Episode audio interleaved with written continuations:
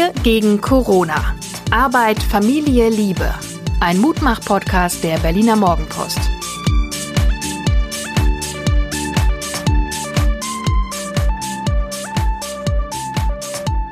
Ja, hallo und herzlich willkommen zu unserem täglichen Mutmach-Podcast. Mein Name ist Hajo Schumacher.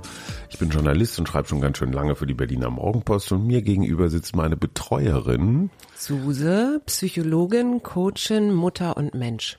Liebe Suse, wir gucken immer zurück in jeder Folge. Wie waren deine letzten 24 Stunden? Ich habe in den letzten 24 Stunden ein Seminar, das ich besuchen wollte, online gemacht. Das fand ich ähm, sehr spannend, weil das wirklich so war, als ob wir in einem großen Seminarraum zusammensitzen und die kleineren Übungen, da sind wir dann immer in so kleinere Räume geschaltet worden.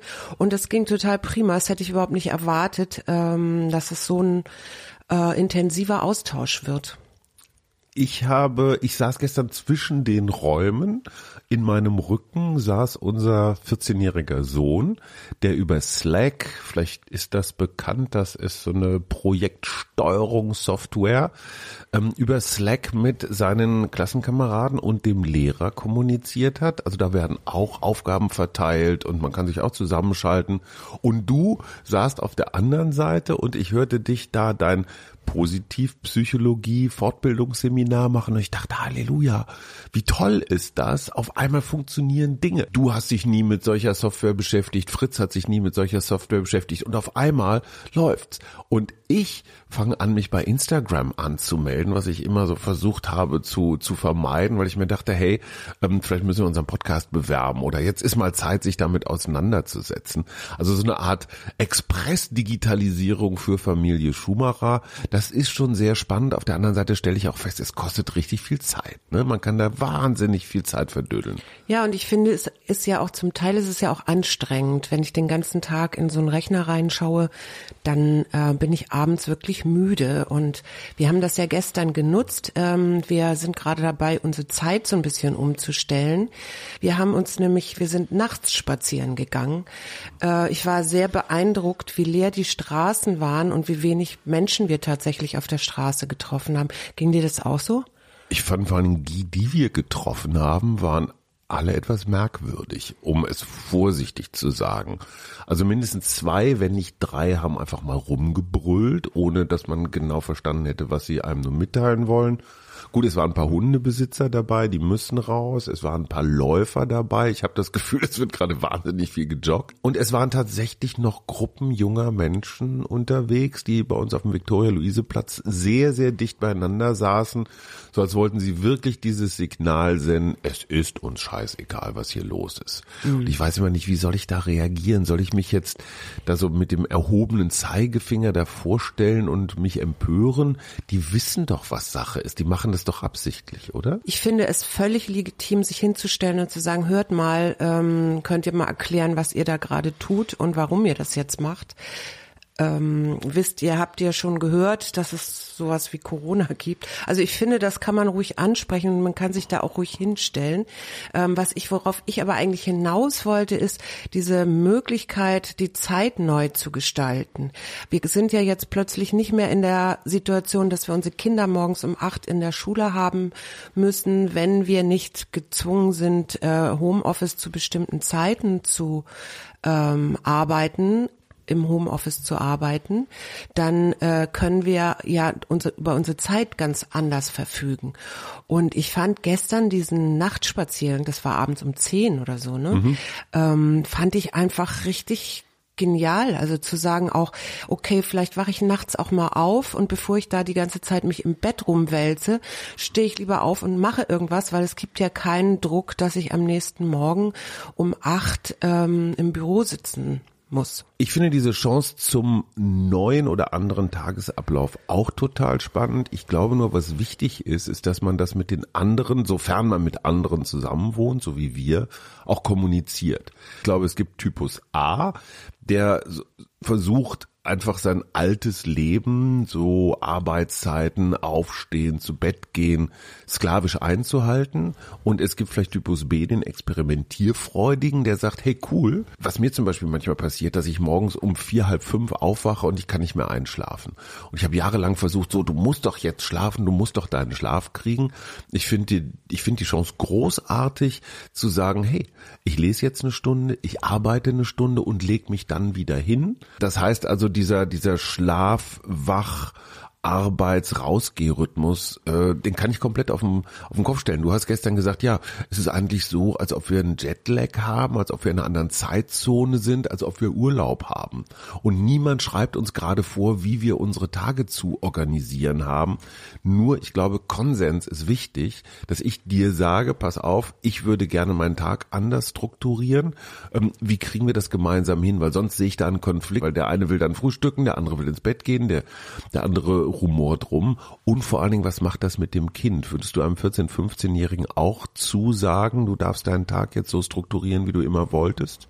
Bis morgens um drei Smartphone? Naja, wir versuchen ja auch selber unsere ähm, Arbeit, unsere Dinge, die tagsüber anstehen, auch so weiter zu, zu gestalten und zu machen. Und das möchte ich meinem 14-jährigen Sohn ähm, natürlich auch sagen. Also Schule und vor allen Dingen, weil es ja auch diese Meetings gibt mit dem Lehrer und den anderen Kindern, äh, ist ganz klar, dass, dass da bestimmte Zeiten eingehalten werden. Nichtsdestotrotz treffen die sich jetzt halt nachmittags und nicht ähm, vormittags und er schläft aus und er sitzt, glaube ich, manchmal auch ein bisschen länger jetzt abends vor dem Rechner noch und spielt. Äh, ich glaube, eine gewisse Regelmäßigkeit äh, sollte auf jeden Fall, ganz egal, ob man nun seine Zeiten umgestaltet oder nicht, trotzdem da sein. Wir kontrollieren das insofern, als dass wir ein Tagespensum definieren und dieses Tagespensum abends abliefern lassen.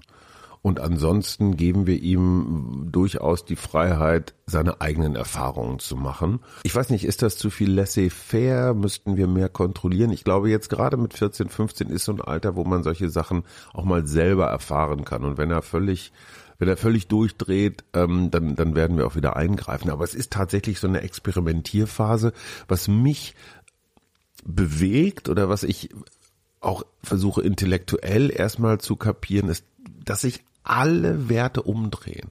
Also noch bis vor zwei Wochen war der agile, der schnelle, der, der sofort reagiert, der flexible, äh, äh, war der große. Und jetzt auf einmal ist der, der die Füße ruhig hält, der zu Hause bleibt, der sich nicht bewegt, mhm. der träge, der langsame ist auf einmal der Nichtverbreiter und damit der, ja, eigentlich der Gefragte. Das fiel mir auf bei der Kanzlerin, weil ich fand die letzten zwei, drei Jahre mit Frau Merkel echt anstrengend, ob das die korkste Koalitionsverhandlung war, ob das Seehofer war, ob das Kramp-Karrenbauer war. Überall hatte man den Eindruck, Mann, Mutti, jetzt ist auch mal gut. Und gestern sehe ich sie im Fernsehen und ich muss wirklich sagen, das war einer ihrer stärksten Auftritte. Ich fand sie sehr sympathisch. Sie hat die richtigen Worte gefunden. Sie hat vor allen Dingen auch Krankenhauspersonal, Supermarktmitarbeitern in einer sehr überzeugenden Art und Weise gedankt. Wie fandst du sie? Ich fand sie auch großartig.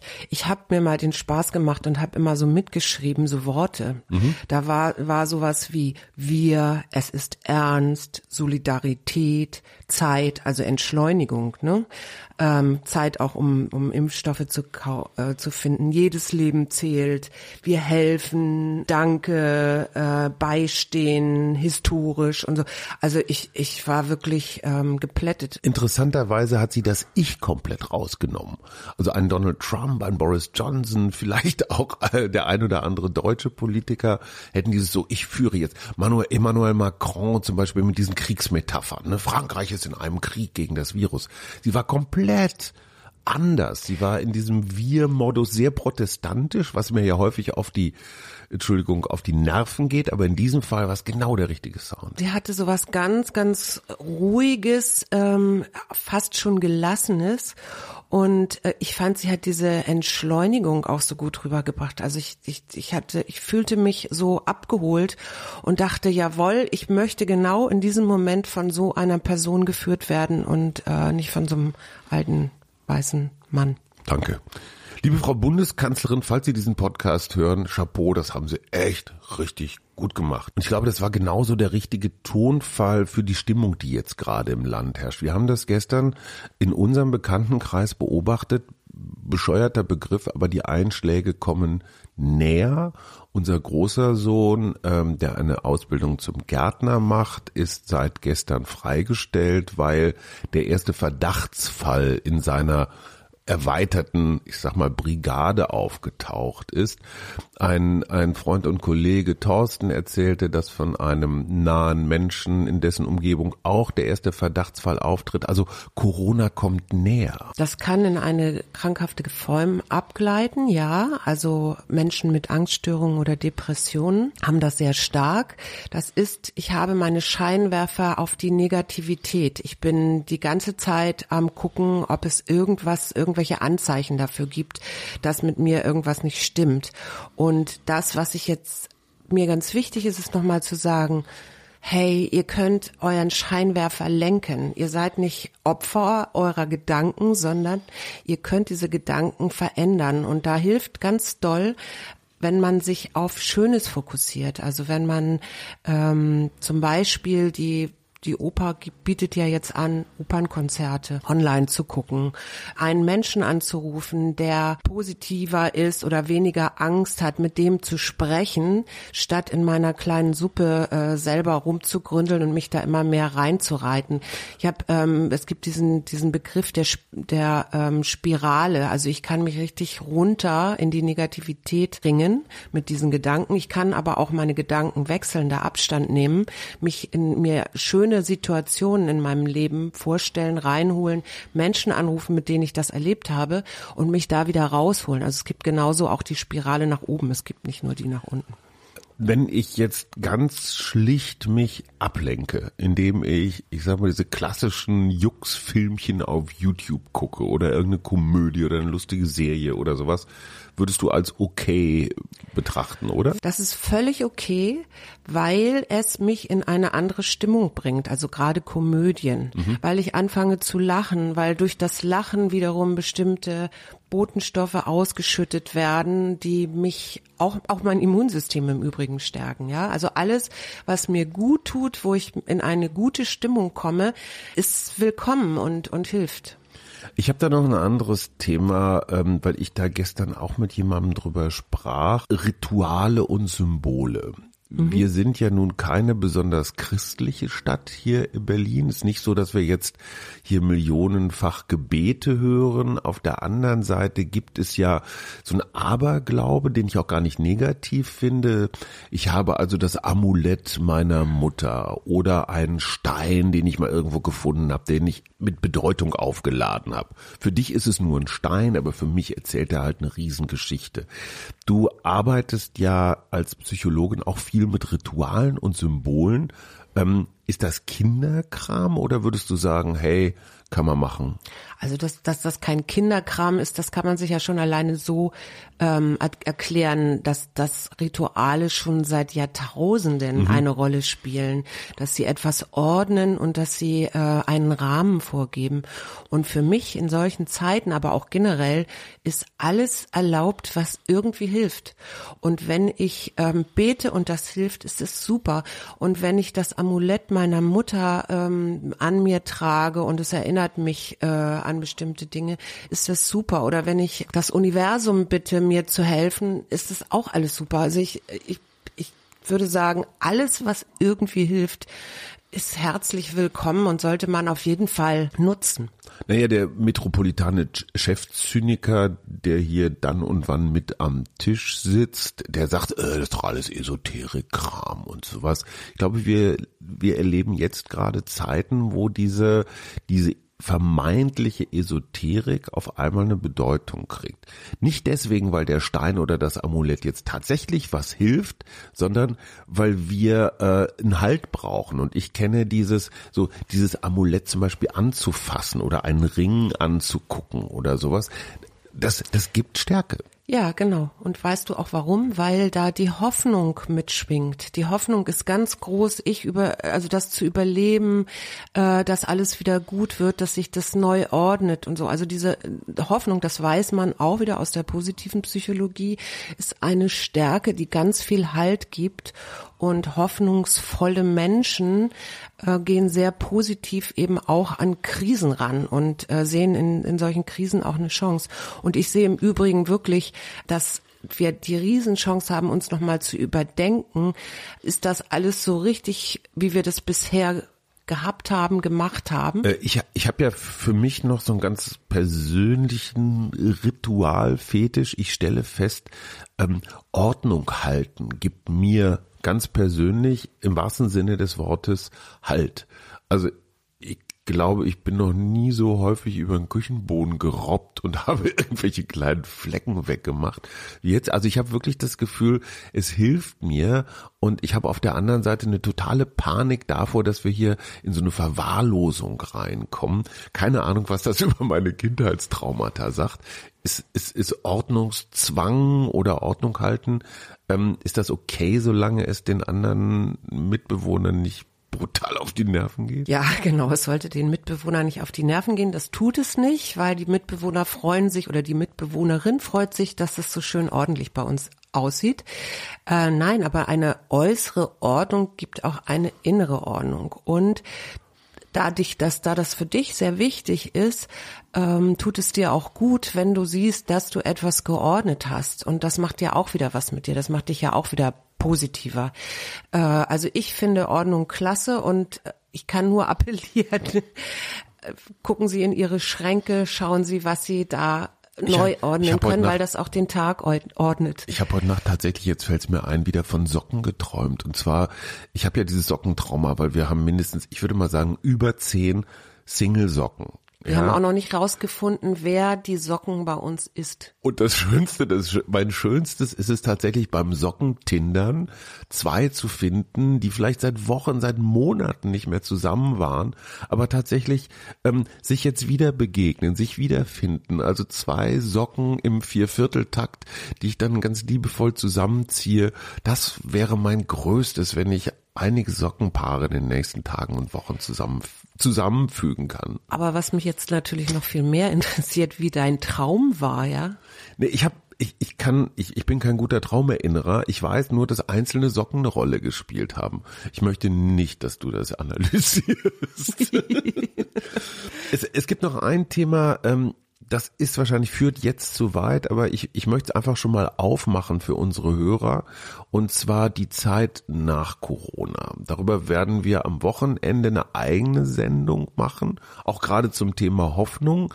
Ich habe da so ein bisschen in der anderen Richtung nachgedacht und nachgespürt Schuldgefühle. Also wenn ich jetzt zum Beispiel feststelle, dass ich diesen ganzen Virus die letzten Wochen auf die leichte Schulter genommen habe und noch viel zu viel sozial interagiert habe, rausgegangen bin und so weiter. Ich habe das Gefühl, da kommt, es ist ja nicht nur schön, wenn dieses Virus vorbei ist, sondern es werden auch viele Konflikte auftreten, ähm, schlechtes Gewissen, Vorwürfe, vielleicht stirbt ein Familienmitglied und äh, ich rede mir ein, auch das war meine Schuld, weil ich so rücksichtslos war. Ähm, wird das ein großes Thema, glaubst du das? Ich kann das ganz schlecht einschätzen. Ich glaube, das hängt von unserer jetzigen Haltung, wie wir jetzt damit, äh, wie wir jetzt umgehen damit in den nächsten Tagen. Davon hängt ganz, ganz viel ab. Und ähm, ich habe übrigens auch noch ein Thema, das mich wirklich sehr beschäftigt. Das sind einmal obdachlose Menschen. Also was wird eigentlich, was ist eigentlich mit denen? Da möchte ich mich, werde ich mich jetzt auch noch mal drum kümmern oder mal ähm, gucken, was ich da rausfinden kann. Also die Menschen, die eben kein Zuhause haben, die auf der Straße leben. Was was passiert in Zeiten von Corona eigentlich mit denen? Und das Zweite, was mich ganz stark beschäftigt, ist, was machen Menschen, die äh, alleine sind zu Hause? Was können die machen? Also eine Sache, die mir selber eingefallen ist und ist halt telefonieren, skypen, sich äh, Menschen ähm, sich andere Menschen ins, in die Wohnung holen durch Skype, also über den Rechner und dann zusammen Kaffee trinken. Äh, vielleicht auch, wenn ich jetzt auf unseren Nachtspaziergang nochmal zurückschaue, vielleicht auch zum Spazierengehen ähm, verabreden nachts mit ein paar, mit ein bisschen Abstand. Ja, ähm, Nachtspaziergänge mit Abstand. Wir werden, solange es keine Ausgangssperre gibt, äh, bestimmt noch darauf zurückkommen. Ich habe noch zwei Sachen, die mir ganz wichtig sind. Einmal Tommy. Tommy schickt uns eine Mail. Ähm, es gibt eine Website www.wirgegencorona.com ein Netzwerk mit freiwilligen Helfern, äh, inzwischen schon über 10.000, wahrscheinlich sind es inzwischen noch viel mehr. Es geht um Nachbarschaftshilfe. Also für alle, insbesondere die, die jetzt alleine in ihrer Bude sitzen, äh, Leute, das ist hart gerade. Ähm, gerade wenn man auch nicht rauskommt. Einsam sein, alleine sein ist in diesen Zeiten besonders schwierig. Wir sind bei euch. Wir sitzen neben euch auf dem Sofa und halten euer Händchen. Und äh, wir sehen euch, wir wissen, dass es euch in großer Zahl da draußen gibt und ihr seid nicht allein. Und wir winken euch zu und ähm, ja, es gibt ganz viele inzwischen auch Kurse, die man online machen kann, dann fühlt man sich auch nicht mehr allein. Wie gesagt, ich habe das mit Yoga ja neulich mal gut erlebt. Eins, was mir noch wichtig ist, unsere Lieblingsband Il Civetto. Suse hat sie entdeckt. Wir haben sie schon mehrfach live gesehen. Wir sind, man darf das sagen, Seniorengruppies dieser Band. Il Civetto spielt am Freitag um 21 Uhr im Kater Blau. Zwar live, da ist aber kein Mensch, sondern das wird gestreamt über eine Website, die heißt United We Stream Berlin. Ein, ein Wort, unitedwestream.berlin. Das ist so ein Versuch, gerade für Bands, die jetzt ihre ganzen Konzerte abgesagt bekommen haben oder so einfach zu zeigen, hey, wir sind da. Es gibt bestimmt auch irgendeine so kleine Spendenmöglichkeit, dass man da mal einen Euro in den Hut wirft, virtuell. Ähm, ich finde es großartig. Es ist jetzt die Zeit, ich finde, es ist die Zeit der Musik, oder? Die Italiener, die Italiener, aber in Italien gibt es viele Menschen, die stellen sich mit ihrer Bratsche, mit ihrem Tambourin, mit ihrer Gitarre auf den Balkon und machen Musik. Ich find's großartig. Ja, ich find's auch großartig. Wir haben ja in der letzten Zeit auch immer wieder, oder wir haben jetzt in den letzten Tagen auch immer wieder Mails bekommen von Wir singen, der Mond ist aufgegangen, bis hin zu Klatschen für die, die nach wie vor hier die Infrastruktur aufrechterhalten. Ähm, ich habe jetzt selber noch nicht dabei mitgemacht, gestehe ich, und ich habe es auch noch nicht so mitgekriegt von meinen Nachbarn. Ich finde aber die Idee grundsätzlich richtig gut und wenn es da eine gute Idee gibt, bitte her damit, dann können wir das weitergeben. Komm, wir machen jetzt noch einen Service-Tweet. Was wäre dein Feel Good Super Lied für heute? Was ist deine musikalische Empfehlung? Ich glaube, du hast es schon ähm, gerade selber angesprochen. I feel good. Ich würde Bohemian Rhapsody von Queen. Na, dann sing das mal. Das genau, das genau kann ich garantiert nicht. Bevor es soweit kommt, beenden wir diese Folge von Wir gegen Corona, ein Mutmach-Podcast für Familie, Arbeit, Liebe und das Ganze für die Berliner Morgenpost. Tschüss. Tschüss.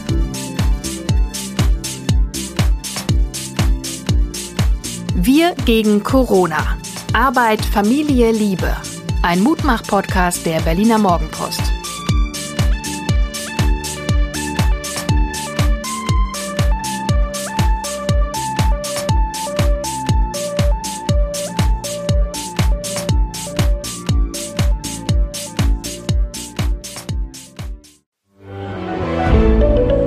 Ein Podcast von Funke.